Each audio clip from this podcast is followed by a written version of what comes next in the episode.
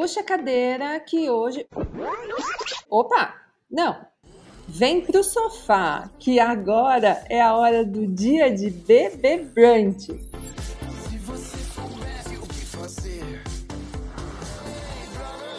O Dia de Brunch ganhou uma temporada inteira dedicada ao Big Brother e a sua influência no mercado e na sociedade. E nessa temporada divide o sofá comigo a Isaf Caral, jornalista e doutora em Ciências da Comunicação pela USP e autora do livro de blogueira influenciadora. Como vai, Saf? Está vendo aqui? Vocês não estão vendo, gente? Mas o meu fundo, eu estou no meio da madrugada aqui e a gente tá aqui gravando o episódio pra vocês. Como você tá? Eu tô bem, passa. E eu já ia dizer que temos uma correspondente internacional hoje. aqui tá tudo certo, e por aí? Tudo bem. É uma maratona. Eu tô aqui pro South by Southwest, gente. Vai ter episódio especial do South by Southwest. Vocês pediram, a gente vai fazer. Mas enquanto isso, vamos falando aqui desse mundo paralelo que ainda tá rolando no Brasil que é o Big Brother. Não se esqueça, essa temporada é dedicada a falar do BBB. A gente já falou de fama, a gente já falou de medo de se posicionar. Lindo, tem episódio para todos os gostos aqui. E saiba que toda quarta-feira você tem um brunch com a gente para falar sobre tudo que envolve influência, negócios e comportamento na casa mais vigiada do Brasil. Então, pega sua mimosa que dia de BB Brunch vai começar. E hoje, Safa, a gente vai falar dele, né? A gente estava acompanhando ele aqui desde o começo. A gente vem tentando, né? Dizendo, a gente vai gostar dele, a gente vai gostar dele. E tem um participante, né, gente, específico ali que a gente está acompanhando e tá difícil de sair uma narrativa, uma história. Esse participante é o Vini, vocês viram aí, né, todo desenrolar da situação dele diversas vezes aqui fora. Ele foi chamado de VTZero, para quem não sabe o que é essa expressão. É aquela pessoa que eventualmente né, no ao vivo ou mesmo durante o dia tenta criar situações para que isso vire um VT durante a edição. Ele tenta agradar todo mundo e acho que isso é o que corta mais o coração da gente por tentar gostar e ainda não conseguir construir uma boa relação de empatia com ele.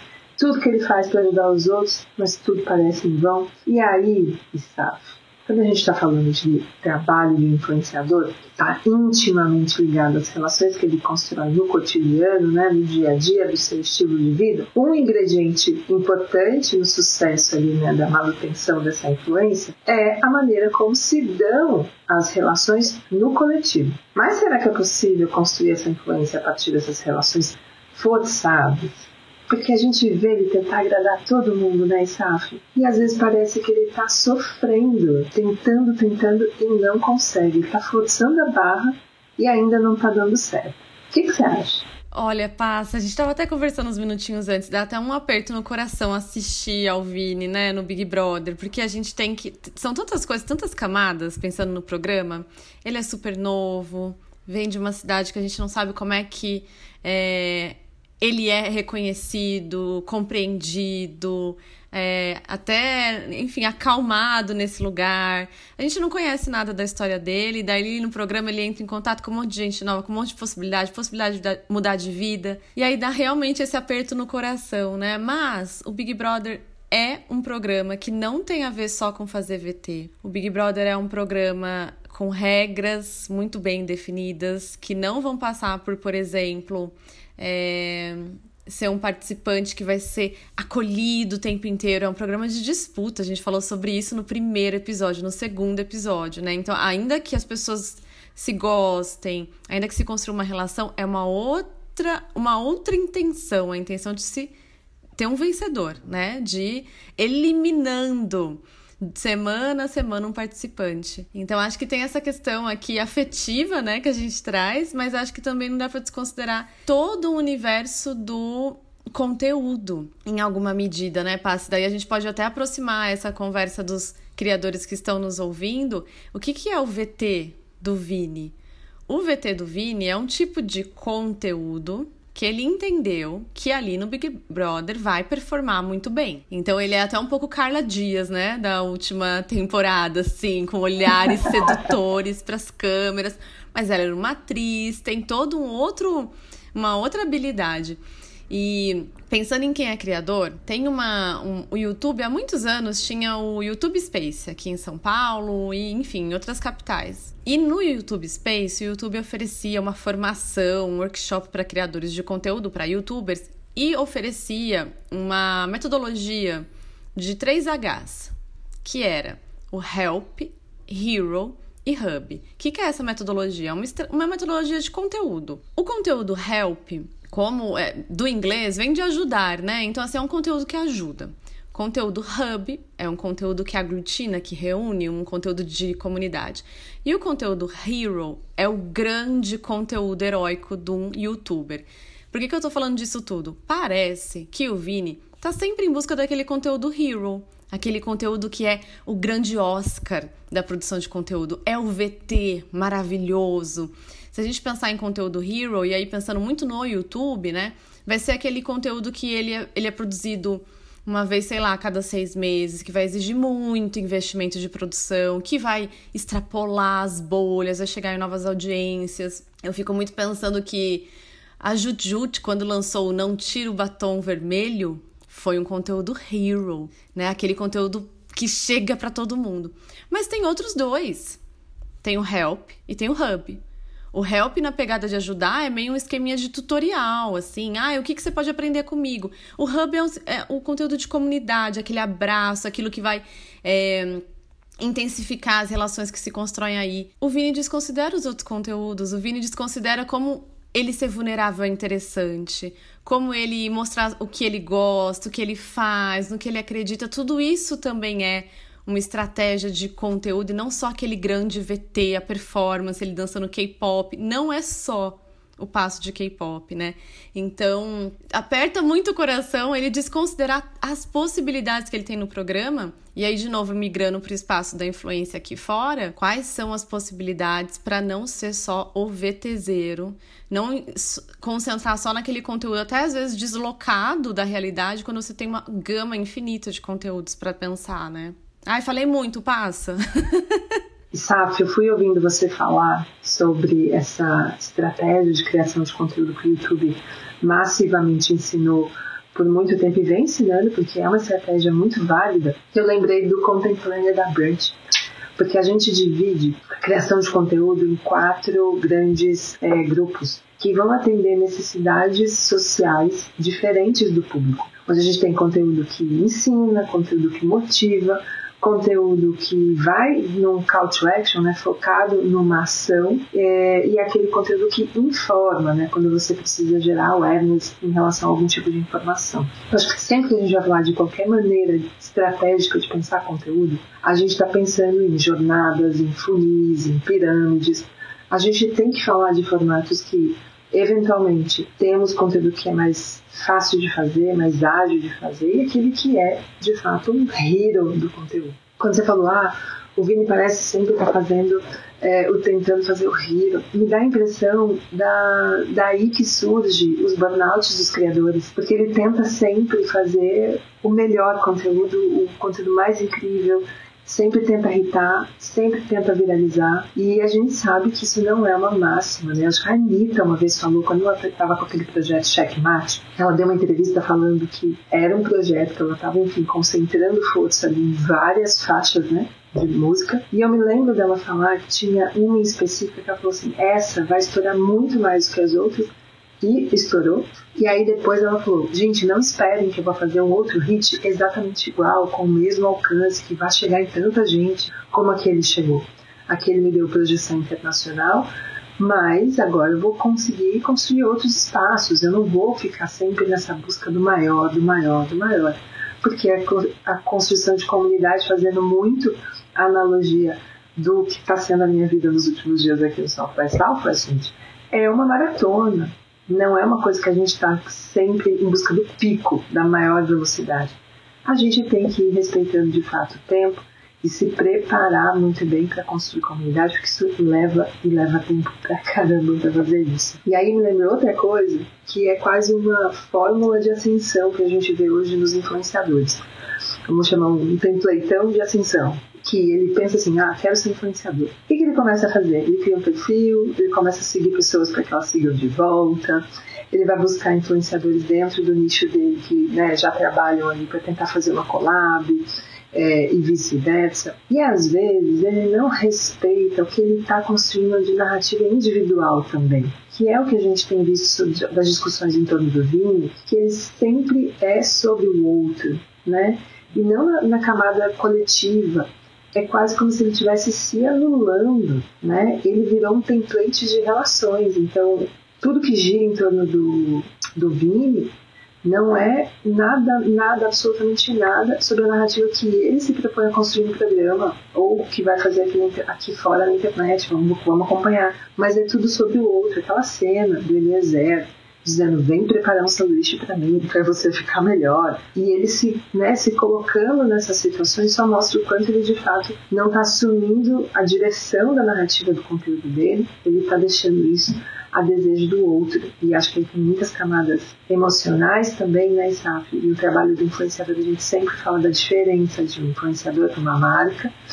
Aqui a gente tem camadas emocionais né layers emocionais muito grandes que a gente precisa respeitar nessa construção de identidade, nessa construção de marca dessas pessoas. E a gente está vendo isso ao vivo, né? E aí tem toda essa dor que a gente fica, assim, essa dor que a gente sente pra, por ver né, ali ao vivo uma pessoa tentando construir sua narrativa, tentando apostar que vai dar certo, tendo todo um carisma no final, só que ele está usando tão ao contrário que está criando muito ranço nas pessoas aqui fora, né? Que é uma pena. É uma pena, Passe. E também fico pensando numa outra coisa. Como o Big Brother é um, um uma reunião de protagonistas. Né, uma reunião de, de quem está disposto a ter visibilidade, de quem está disposto a falar em frente às câmeras. É o perfil dos participantes. Até assim, o participante planta ele é uma pessoa que fala bem, extrovertida. Tem que ter esse, essa característica para participar de um programa. E aí me faz pensar no universo da, da influência. O que, que é um influenciador? É alguém que ocupa um lugar de destaque nas redes. Ou seja, é também um protagonista num grupo social específico. Então, se a gente vai, se a gente pensa, ainda que a gente pense em colaboração, que foi nosso programa da última semana, Colaborar é dividir esse protagonismo, mas em muita medida o influenciador vai levar essa função adiante de ser protagonista, de pautar discussões, de colocar conversas em circulação. Ele é um influenciador, ele é uma pessoa influente. Então a gente tem até um, um, um estremecimento aí dessa construção narrativa que parece ter alguma coisa fora de lugar, né? E para influência é a mesma coisa. Então esse, essa relação que você tem com o outro tem que ser uma relação equilibrada, digamos assim, que há espaço para todo mundo. Não sei muito bem, não sei também o que, que, que, que você pensa em relação a isso, né, Passa? Essa ideia de fazer tudo pelo outro, ocultando um pouco esse lugar de ser um protagonista e assumir também isso, né? Me lembrou muito, abrindo já o segundo tema do episódio, é, então, tentando entender o que é essa criação abre parênteses, manipulação de narrativas. Porque no jogo da discórdia que a gente acompanhou nessa semana, a gente viu que, enfim, o programa coloca todo mundo ali na segunda-feira para discordar entre si. A gente já falou sobre isso aqui. É um jogo, a gente não pode deixar que aquilo vire a Disney, não é mesmo? E na maior parte dos casos, vira aquele climão, né, depois. E ao mesmo tempo, parece que eles têm uma dificuldade em colocar adjetivos negativos nas pessoas de maneira pública, né? E lembra daquilo que a gente já falou sobre a força que as pessoas têm na frente de um teclado de computador ou de um celular, né? Mas quando estão ali cara a cara, existe uma dificuldade, né? Ao menos de fofocar é tranquilo, a gente fala tudo. Se for para falar na cara da pessoa, a gente não sabe nomear isso, a gente não sabe usar as palavras adequadas. E a gente tem visto muitos participantes se enrolarem naquele ao vivo tentando buscar argumento para explicar o que, que é quem, qual nomenclatura que a gente está usando ali. E aí tem aquele ciclo de comunicação ineficiente, né, SAF? Porque o básico é a gente fala algo que alguém vai entender, alguém devolve algo que a gente vai entender. Vira aquela coisa que ninguém entende. E teve um caso específico no jogo da Discord dessa semana, da Lina falando com o Arthur, que todo mundo pegou Arthur para Cristo no programa dessa semana, E ele, ela falando, explicando como manipulador ele é. Ele ganhou pelo menos umas quatro, cinco ali, setinhas de manipulador. E as pessoas argumentando por que, que ele seria manipulador. E a Lina foi a mais clara. Porque ela falou assim, eu entendo, a Lina e a Nath, gente, a Nath também foi ótima falando, eu sei que você está manipulando, mas seu jogo é transparente. Você deixa claro para as pessoas você está fazendo alianças. E aí me lembrou aquilo que a gente conversou aqui no comecinho, no nosso, nas nossas coxias virtuais, que a gente está falando de negócios no final das contas. E que as próprias relações que a gente constrói, as narrativas que a gente conduz na internet, tudo aquilo que a gente está construindo enquanto comunidade, no fim é para que a gente crie um negócio sustentável, lucrativo. Não é para ficar aqui brincando de ter seguidor, né, gente? É para se desenvolver enquanto negócio, é para que a gente tenha de fato bons parceiros e bons aliados em todo esse processo. Né? Não é aquele, aquele jogo, as discórdias vão se, vão se fomentando, mas no final a gente está falando de relações de negócio, a gente está falando de aliados. Passo, e você que é a nossa referência nesse sentido pensar negócios. Negócio é persuasão também, né? Não é CD, CD, CD, não é, é, é, um outro tipo de aliança que se faz, né? Pensar, pensando assim, até um pouco no Vini de novo, né? Como é que você vai negociar cedendo tudo ou dizendo sim para tudo que dizem? Então tá lá na esfera da persuasão. Não sei como é que você entende isso no, no dia a dia, mas eu vejo assim muito nesse sentido, né? E eu fiquei muito pensando na Lina quando ela disse assim: Ó, oh, você é manipulador. Mas a gente sabe que você está manipulando. Aí, o discurso do manipulador, e até vou recorrer a um linguista aqui que eu gosto, gosto muito, o Patrick Charrodot. É até o spoiler da indicação de hoje de livro. Gente, vou deixar na legenda o nome para vocês. É, tá os franceses não nos ajudam, né? Mas ele vai falar de, do discurso manipulador. E ele diz que o discurso manipulador é esse discurso da persuasão mais sedução, é uma mescla desses dois lugares. E ele traz características desse discurso manipulador que eu acho legal pra gente pensar e entender essa confusão que foi o jogo da Discord. A primeira coisa que ele vai dizer é que todo discurso manipulador não revela a intenção. Então, quem está lá manipulando não revela a sua intenção de manipulação e acaba tirando proveito de um lugar um pouco privilegiado. Então, por exemplo, Arthur tá num lugar relativamente privilegiado das pessoas entenderem que ele tem um bom jogo, ele fala muito bem, né? Tem lá a dicção dele de milhões comparada ao restante da casa, enfim. Não vamos julgar, muita tensão na hora da Discord, entendo, coração lá palpitando. Mas aí ele tira vantagem. Então, veja, é uma construção de um discurso manipulador a partir do Patrick Charrodot. Então, o manipulador não revela intenção, o manipulador toma, tira proveito aí de um lugar de privilégio. E o manipulador tem uma. O discurso dele constrói uma, uma sensação que paralisa a opinião do outro. E a gente já viu várias vezes a casa dizendo que, nossa, quando o Arthur fala, eu me sinto inquieto. Ele constrói ali uma, um, um discurso que eu não, não consigo muito bem reagir. Porque geralmente esse discurso tem algumas sanções, assim. Então tem uma promessa de um benefício, ou tem uma ameaça. Tem essas a gente fica um pouco paralisado, porque vai me oferecer um benefício. Então, poxa, eu vou ouvir. Ai, tem uma ameaça, você vai pro paredão. Então eu vou ouvir também. Então desestrutura, esse é o discurso manipulador. Mas tem uma outra coisa muito legal que o Charrodot diz, que é manipulação é relativo. Até os filósofos não tinham muito consenso em relação à manipulação. Então, por exemplo, não vou voltar na história do mundo, tá, gente? Mas o Platão condenava, achava que manipulação era um problema. O Aristóteles achava que manipular o caminho para você conseguir dizer o bem, o justo e o verdadeiro. Tem linguistas que vão entender que todo discurso é manipulador, porque todo discurso quer te levar a fazer alguma coisa. E aí eu acho que isso também é legal a gente levar em consideração para os nossos criadores. Por quê? Todo tipo de enunciação, de fala, de conteúdo prevê um tipo de contrato que a gente estabelece com o nosso auditório, com quem nos escuta. O que, que é esse contrato? É um contrato de comunicação. É um contrato que está implícito, mas ele existe. E tudo que a gente diz tem a intenção de fazer alguém fazer alguma coisa. Por exemplo, quando a gente assiste um jornal sensacionalista. O jornal sensacionalista, ele não quer fazer com que a gente saiba algo. Então, assim, fazer saber alguma coisa, ele quer fazer a gente sentir alguma coisa. Um discurso que é informativo tem a intenção de fazer com que a gente saiba. Um discurso mais incitativo, mais prescritivo, quer fazer com que a gente vá lá e faça alguma coisa.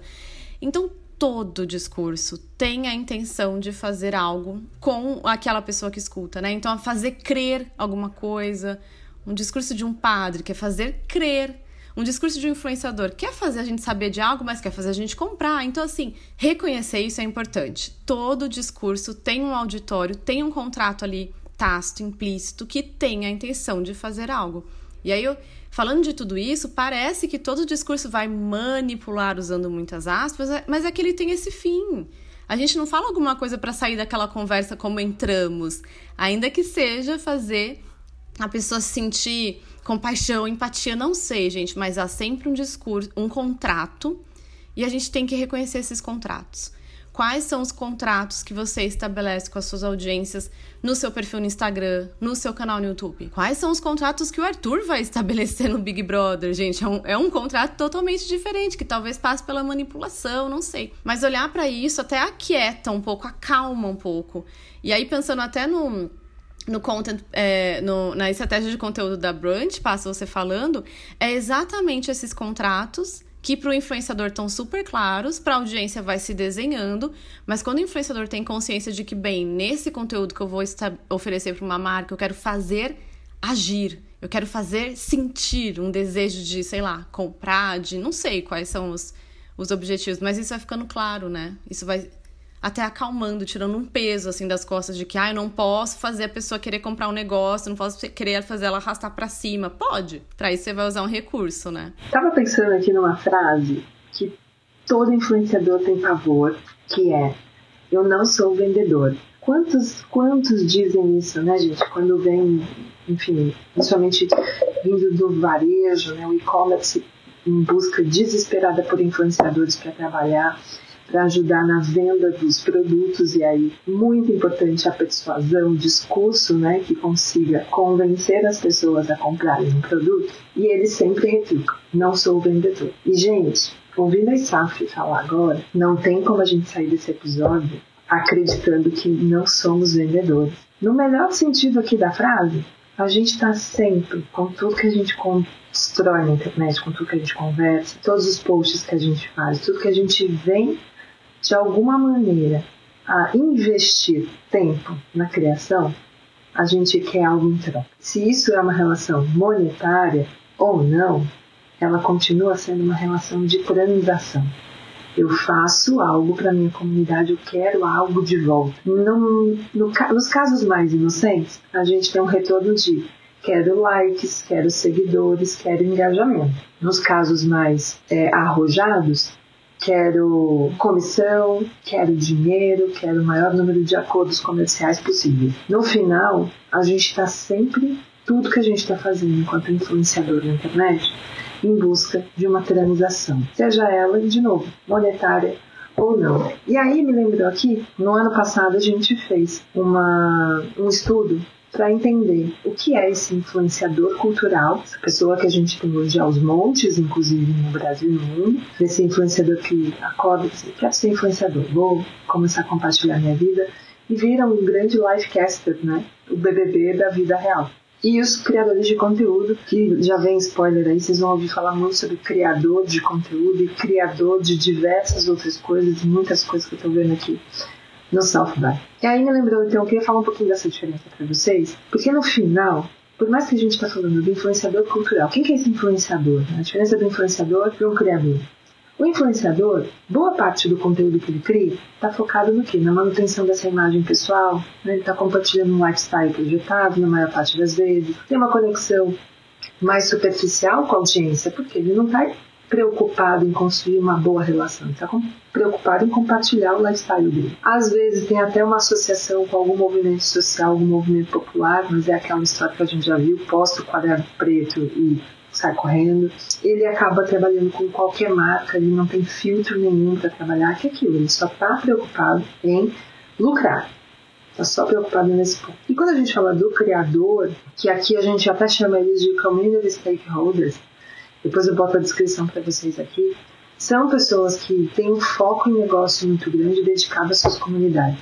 Né? Os produtos e serviços, os conteúdos que eles criam está focado na comunidade. É esse influenciador que está muito calçado na expertise, nas experiências de vida, não só baseado no lifestyle, tem uma proximidade muito grande com a comunidade, associações de longo prazo com as causas que ele defende e trabalha com marcas que ele de fato vai respeitar. Quando a gente volta lá para o ponto da transação, os dois trabalham com transações, né, a partir do discurso. Todos eles vão trabalhar com essa transação e a diferença aqui está no que ele faz e o que ele quer de retorno e o legado que ele está construindo. Se ele só está querendo ser VTZero, como a gente está colocando aqui desde o começo do programa, ele acaba sempre refém do outro, refém das fórmulas, refém dos formatos que ele vê dando certo no outro, para tentar aplicar em si e tentar tirar retorno dali. E a gente já está careca de saber que no mercado de influência e criação de conteúdo, as fórmulas são coisas que a gente pode pegar, estudar, mas não necessariamente o tempo todo aplicar porque gestão de comunidade é muito individual, é muito subjetivo e falta um cuidado muitas vezes de olhar para dentro, que é aquilo que a gente fala do community stakeholder. Olha para a tua comunidade antes, ao invés de tentar pegar uma fórmula aí de fora e aplicar.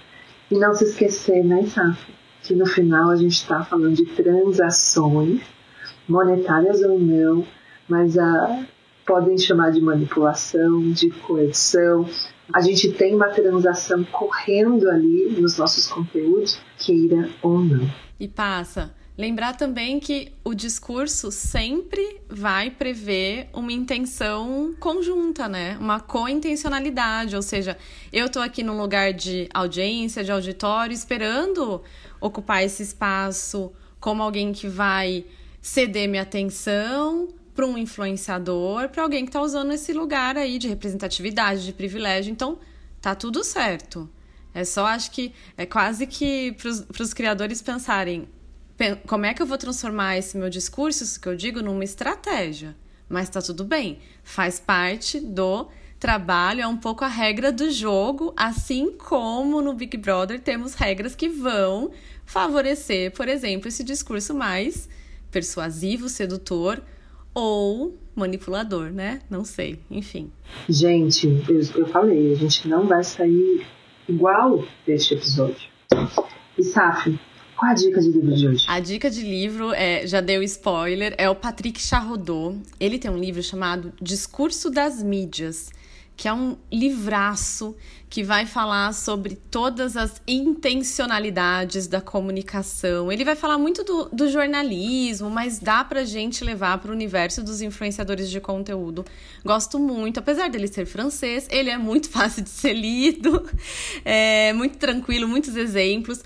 E eu tô terminando ainda, esse eu não vou indicar, só indico o livro que eu terminei 100%, mas tô terminando um outro dele, eu e Passa já até conversamos sobre esse livro, que se chama A Conquista da Opinião Pública pública. Como o discurso manipula as escolhas políticas. Usei um pouquinho desse livro para a gente conversar hoje, mas a indicação já fechadinha ao discurso das mídias acho que pode ser legal para quem trabalha com comunicação. Eu trouxe ele na viagem, estou horrorizada com esse livro. É muito bom, né, Passa? Ele tem essa, é esse bom. discurso, essa escrita, é muito legal. Bom, já que a gente não vai sair o mesmo desse episódio, volta que depois tem mais sete episódios para você ouvir. Tem um monte de discussão sobre influência, mercado e Big Brother que a gente já teve aqui no dia de Bebê Brunch. Para não perder nenhum episódio, não esqueça de assinar o Dia de Brunch no seu tocador de podcast favorito. E você também pode seguir a gente no Twitter e no Instagram. Eu vou deixar as arrobas aqui na descrição do episódio. Como foi, Saf? Menina, o papo de hoje foi cabeça, hein? Hoje Acho que nós superamos na conversa de hoje.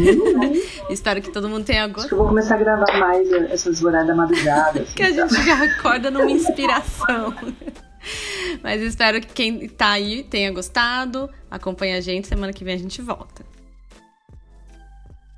Essa é a temporada especial do Dia de Brunch, um podcast apresentado por mim, Ana Paula Passarelli, a Passa, em parceria com a Staff Caral. O roteiro básico foi produzido pela Jaqueline Lafleur e a edição de som é da Manu Kinari. Tchau!